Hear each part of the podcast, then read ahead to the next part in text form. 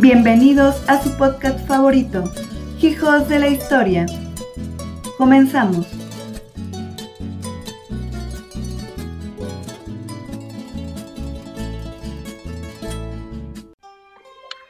¿Qué tal amigos? Bienvenidos nuevamente a el podcast de Hijos de la Historia. Nuevamente soy César y estoy una vez más con Diana Hernández. Hola, ¿cómo estás? Bien, bien, ¿tú? Muy bien, emocionadita por lo que vamos a hablar. Un tema bien importante y bien interesante, el soundtrack o las bandas sonoras en el cine. Sí, la verdad, eh, este tema me gusta un montón porque pues siempre es divertido, ¿no? Como combinar la música y apelar como a los sentimientos que se están llevando por el tipo de escena.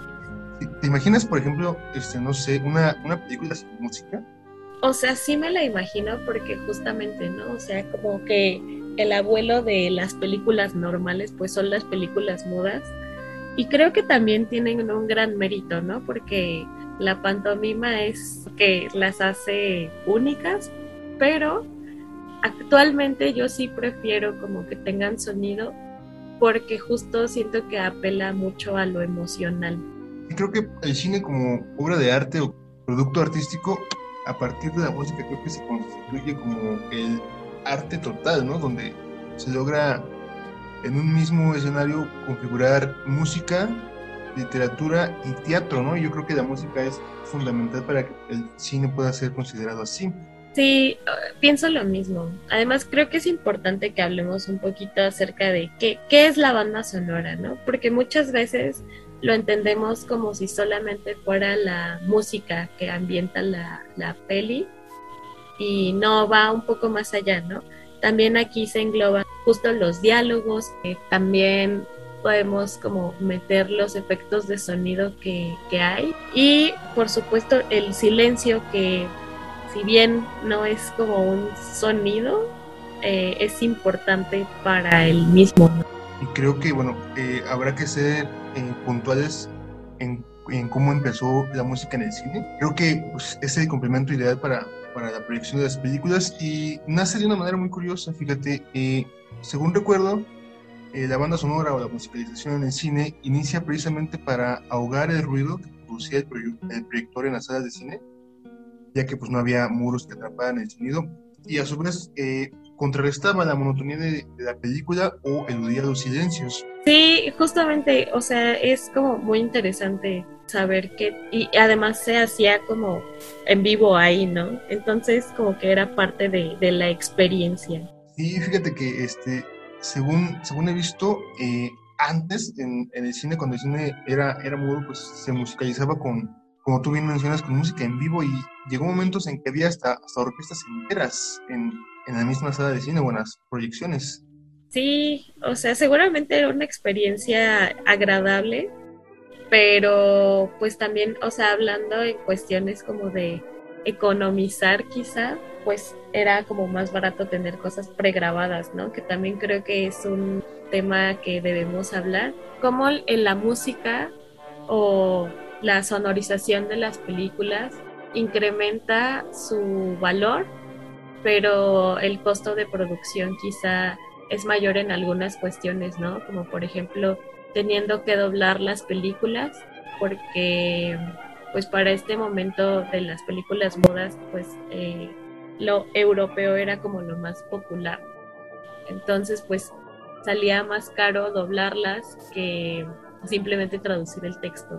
Hablando de, esto que mencionas sobre economizar, eh, recuerdo eh, precisamente cómo las orquestas y la música en vivo se volvió cara y fue necesario pues ya generar o manufacturar películas con, con música. Y es cuando surge por ejemplo eh, Charles Paté con su fonógrafo y cinematógrafo y posteriormente Lee DeForest quien patenta el fonofilm quien ya logra eh, grabar la música en, la misma película. Y de ese modo pues economiza las producciones y pues ya producen películas ya con música integrada creo que eh, hoy en día ya sería difícil como poder pensar una película moda como en, este tiempo, ¿no? O sea, quizá pienso en, no sé, una película de superhéroes que es como súper popular, pero sin música, sin nada.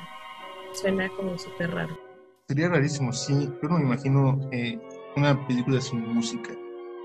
Además, pues ya ahorita tenemos como sonidos que están construidos específicamente, ¿no? O sea, hay como películas que nos han regalado mm, sonidos que se usan ya como icono en infinidad de situaciones. Lo mencionábamos la vez pasada eh, respecto a esto, donde la música ya funciona como parte independiente de la película, es decir, se constituye en un principio como parte esencial de la película, pero pues es tal su éxito que se translitera en, un, en, un, en una expresión independiente. Sí, sí, sí, sí. Entonces creo que eh, esa parte también es como interesante de revisar. Eh, como bien dices, la hablamos un poquito el, el episodio pasado, pero no sé, es que de verdad me emociona mucho porque siento que, que sí transmite mucho, o sea, como que siento que a veces puede lograr más el sonido que la propia escena como tal, ¿no? O sea, que aunque no la estuvieras viendo, sabrías qué está pasando por el sonido. Y el sonido, eh, yo considero que, bueno, pues es, es la parte en donde se aumenta la impresión del espectador, ya que pues, subraya los momentos especiales o son como los preámbulos de los sucesos importantes dentro de la película. Sí, claro, y también eh, son una manera de ubicar a un personaje, ¿no? También pienso en la Guerra de las Galaxias y cuando escuchas esa musiquita que todos ya sabemos cuál es, eh, es porque va a aparecer la maldad por ahí, ¿no? Entonces, creo que eso también es como importante. Y justo hablando de esto, pues también hay sonidos que, que se inventa el cine, ¿no? Eh, como por ejemplo justo el, el idioma que hablaba Chubaca, que son un montón de sonidos de animales encimados y cosas así. Creo que eso también es, es especial, ¿no? Que mm, se genera como una, una realidad diferente también a través del sonido. Sí, yo creo que bueno, aquí los efectos especiales para recrear ciertos sonidos, eh, la música que enuncia eh, diversos personajes o diversos escenarios, eh, los ambientes, creo que también es importante ver sobre los ambientes, cómo se generan a través de los sonidos los ambientes de una película. Sí, justamente, o sea, es, es como un todo, ¿no? La banda sonora engloba todas estas cosas, también incluyendo como los diálogos, que por supuesto son importantes, Ah, y también justo, ¿no? O sea, como esta voz del narrador, eh, que a veces no pueden escuchar los personajes, es parte de la, de la banda sonora. Y claro, el, llamado texto, que es como que el poder informativo de la cinta, a través del cual pues, el espectador puede recibir mensajes que dentro de la película no existen, pero que te ayudan como que a entrar en contexto, ¿no? Me, me imagino, por ejemplo, las películas de, Martin Scorsese, donde siempre el protagonista, a través de una voz en off, explica qué es lo que va a pasar o qué es lo que está pasando. Claro, claro. Eh, y también como estos pensamientos que tiene, ¿no? O sea, el, el personaje, no siempre el principal, pero algún personaje eh, que puede entablar como una conversación consigo mismo, eso siento que también es muy valioso para, en general, las películas. Por supuesto, yo creo que bueno, pues, eh, los monólogos dentro del cine creo que también sirven para, para que el espectador pues entienda, entre con el protagonista. Y mencionabas hace un momento algo respecto a, los sonidos eh, de los efectos especiales. Yo creo que esto es también súper importante para, para dar de vida a muchas películas, ya que la mayoría de las veces estos sonidos son sonidos que no existen en la realidad y que funcionan pues para que los eh, espectadores puedan empatizar las acciones que se están realizando. Mencionabas, por ejemplo, Chewbacca, eh, los sonidos de Chewbacca. Eh, yo pienso, por ejemplo, en, sobre todo en las cintas de terror, todos estos sonidos de seres extranormales, pues la necesidad de crear efectos especiales precisamente para ellos, sonidos que no existen en la realidad, pero que son necesarios dentro del cine. ¿Cómo olvidar los sonidos de los monstruos que te dan miedo, no? Entonces, no sé, sí creo que son como una parte fundamental de la construcción de la realidad que se vive en el cine. Y la verdad me parece muy divertido que encimen a muchos animales o incluso sonidos como, no sé, de objetos para lo que tengan una personalidad, ¿no? Estos monstruos quizá o en otra en otro tipo de cuestiones, ¿no? Como por ejemplo, siento que los pasos, así que pues importante para las películas porque genera como un suspenso ahí que creo que todos logramos entender.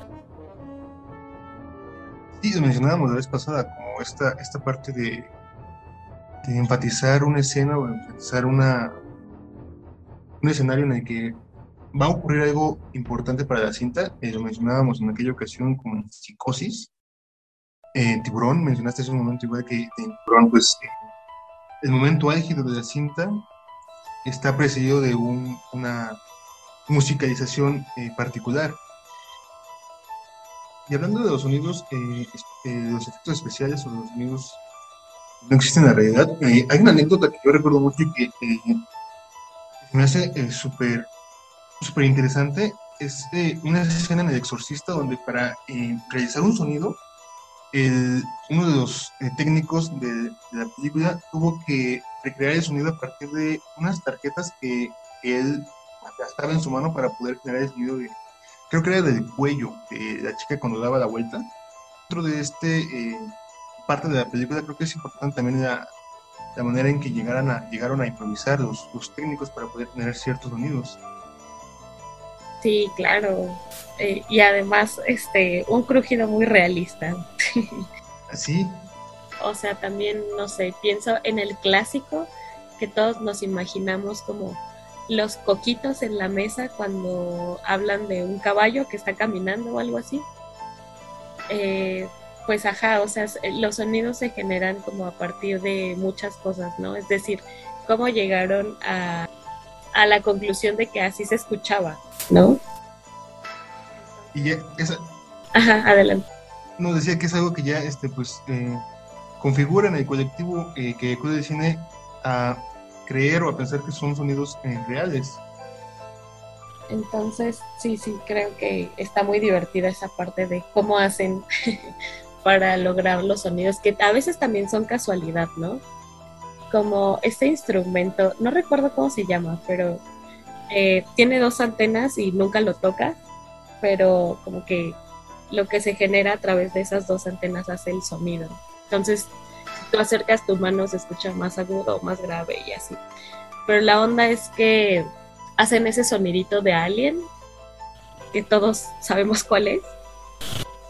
Eh, pero que también fue casualidad, ¿no? Esa cosa servía para algo más y se convirtió en un instrumento musical al final es como te decía, ¿no? Como que el sonido ha permitido, o la producción de sonido en las, en las cintas ha permitido el ingenio, el ingenio de los técnicos para generar estos efectos y que pues funcionan en, en, las películas. Yo creo que el sonido es uno de los elementos que ha permitido la creatividad dentro del cine.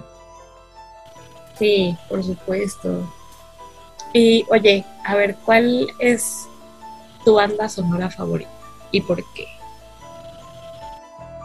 A mí me gusta mucho eh, Ennio Morricone, eh, el sonidista que trabajó mucho con las películas del western y hay una en especial que se llama, bueno, la película se llama Shera una vuelta y the West.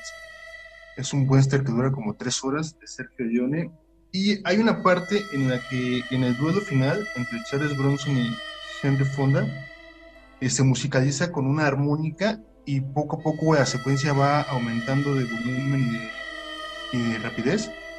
Yo creo que esta banda sonora permite que el espectador se encuentre en el centro del duelo, en el que, pues, eh, si tú recuerdas, pues el cine western eh, era muy silencioso, entonces se necesitaba de la música para enfatizar el el duelo de miradas previo al duelo de pistolas. Entonces yo creo que Ennio Morricone con, con, esta cinta logra precisamente que el sonido sea narrativo dentro de la película. Pues sí, suena lógico. ¿A ti, por ejemplo, cuál te gusta? No, yo soy más amigable. Este, me gustan mucho, por ejemplo, la musicalización que tienen las películas infantiles. Eh, una de mis favoritas es Dumbo, porque creo que está muy, no sé, o sea, además de lo icónico que es, creo que sí logra como transmitir, ¿no? O sea, siento que siempre que algo va dirigido para los niños, eh, no sé, el pues sí, el nivel de sensibilidad que llega a tener es mucho mayor que para los adultos porque siento que los niños son como más cercanos a justo sus emociones y tal. Entonces, por eso a mí me gusta mucho y no sé, o sea, siento que Dumbo lo tiene todo, o sea, logra transmitir todo y también se apega como a estos sentimientos que igual no son eh, tan aceptados quizá como no sé, el enojo, la tristeza, el miedo. Entonces, por eso, por eso me gusta. Recientemente estuvo eh, en el ojo de la controversia debido a su a su banda sonora, específicamente a su música, por la primera eh, canción de la cinta donde eh, pues era una apología de la esclavitud y creo que también con la canción durante la borrachera de Dumbo Sí, sí, y no sé si estaba como pensada en la totalidad para niños, o sea, yo creo que Dumbo, eh, yo creo que Dumbo era como para que la vieran los niños, pero que también pudieran como verla los adultos con una perspectiva como nueva. Y además al final del día era Disney, o sea, todos sabemos que eh, pues han sido como hiperracistas y malignos desde tiempos inmemoriales. Entonces no, no me sorprende mucho, pero entiendo por qué la, la controversia. Porque también sacaron hace poquito como la, la versión, ay, ¿cómo se llama? ¿El live action? Sí, sí, sí, Entonces, este, supongo que también viene de ahí. Que se refresquen todos estos recuerdos. hablando de esta, de esta nueva adaptación de Dumbo, eh, yo creo que eh, también hay que mencionar, eh, mencionábamos por ejemplo ahorita los soundtracks, pero creo que también será necesario mencionar a los sonidistas, a los grandes sonidistas, que a partir de los 70 cuando renace nuevamente la música de orquesta para las películas, es que se genera una nueva industria en el cine, que es precisamente de los sonidistas, con John Williams. pues yo creo que es el, el hombre en, el cual podría recaer el peso de la música de la película. John Williams, que además este, es el segundo hombre con más nominaciones de Grammy y Oscar después de, Disney. Yo creo que eh, es donde empieza un, renacer del sonido de la música dentro del cine y que a la fecha pues es súper importante. Yo creo que una película eh, muchas veces se promociona a partir de, su director, pero últimamente también a partir de su, de sonidista. Sí, pues el, cine tiene muchas caras, ¿no? Y creo que el trabajo de, de, todos es importante, pero en este caso sí creo que los méritos se los podría llevar el señor por también su larga trayectoria, ¿no? O sea, siento que ha estado en muchos momentos, pues sí, en general como de la historia del cine y se ha sabido como acoplar a cada, cada trabajo es diferente, pero siento que siempre tiene como ese toque personal. Claro, y muchas veces incluso la película es reconocible por su banda sonora, eh, música específicamente, es decir, ya reconocemos a los compositores y no tanto a, a los directores. Por ejemplo, pienso en, en Danny Elfman con sus películas eh, en las películas perdón, con las que he trabajado con, con Tim Burton, muchas veces se reconoce más el trabajo de Danny Elfman como compositor, o en el caso de, de que mencionábamos, John Williams, que logró que la música fuera parte importante en el cine después de los años 70. ¿Sabes qué siento? Cuando hacen buen equipo, se empiezan a ubicar juntos, ¿no? Como en estas películas de Tim Sí, eh, como el caso de también de, no sé, más, más contemporáneo, eh, Christopher Nolan y Hans Zimmer. Hans Zimmer también tiene una, una trayectoria bárbara. Eh, antes yo creo que eh, como mencionaba Ennio Morricone con, con todo este western, en su momento eh, Nino Rota con sus películas sobre, sobre gangsters. Creo que, sí, en este aspecto sí es muy importante esta comunión entre director y sonidista para que se pueda crear una película que precisamente emule el, cine como arte total. Yo también lo pienso, siento que es un trabajo de justo lograr eh, llegar a, todo el público posible. Y es tan importante eh, esta cuestión de la música que incluso eh, la academia tiene premios especializados para tanto para la banda sonora como para la música original, ¿no? Es decir, ahora la película, además de contar con una banda sonora, debe contar con una música o con una canción original para que pues pueda tener esta identidad propia. Sí, o sea, siento que las cosas que se han logrado eh, para darle como esa personalidad a una película, pues son impresionantes porque si tú escuchas una, eh, o sea, la canción que hacen fuera de contexto, sabes que es de la película, ¿no? ¿A ti cuál canción, canción específicamente de, de cine, consideras que es una gran canción dentro de, las películas? Ay, no sé, la verdad, creo que son varias, no, no sé si podría elegir. Es que igual está muy difícil porque creo que cada película es buena eh, dependiendo también de su música. Entonces muchas películas con su música logran precisamente pues lograr en el espectador esta exaltación de los sentimientos. Creo que no podría definir una, pero creo que podríamos mencionar como que las más, las más icónicas. Las populares, Titanic quizá ya es un, ya es un clásico. Yo nunca, nunca supe hasta hace poco eh, quién era la, la cantante. ¿Cómo crees? Porque pues la canción es la canción de Titanic. Tú la escuchabas y decías, ah, es la canción de Titanic. No, no, no era necesario conocer más. No, ¿Cómo crees? Es joya. Pero sí, o sea, siento que es una de las más como, sí, reconocidas, ¿no? ¿Qué más? Sí, es que, o sea, creo que mencionamos las populares, ¿no? O sea, también la de Tiburón siento que está, que es importante. Mencionaste Star Wars hace, hace rato. Ajá, esa también. Indiana Jones, creo que también es bastante reconocible. No sé, pues supongo que las infantiles tienen. Y como que las películas infantiles eh, dan otro. Ah, El Rey León. Pues igual, ¿no? O sea, siento que también eh, da pie a que se conviertan en musicales que a mí no me encantan, pero también forman parte de esto. Pero pues es lo que comentábamos hace un momento, eh, la transliteración de la música que sale del cine y constituye una industria completamente diferente, ya sea en musicales, en, en canciones independientes y demás. Claro, eh, todo va de la mano siempre. Pero, ajá, yo creo que esas, con esas nos quedamos. Estaría bueno que por ahí nos nos dejen cuál es su banda sonora favorita y por qué.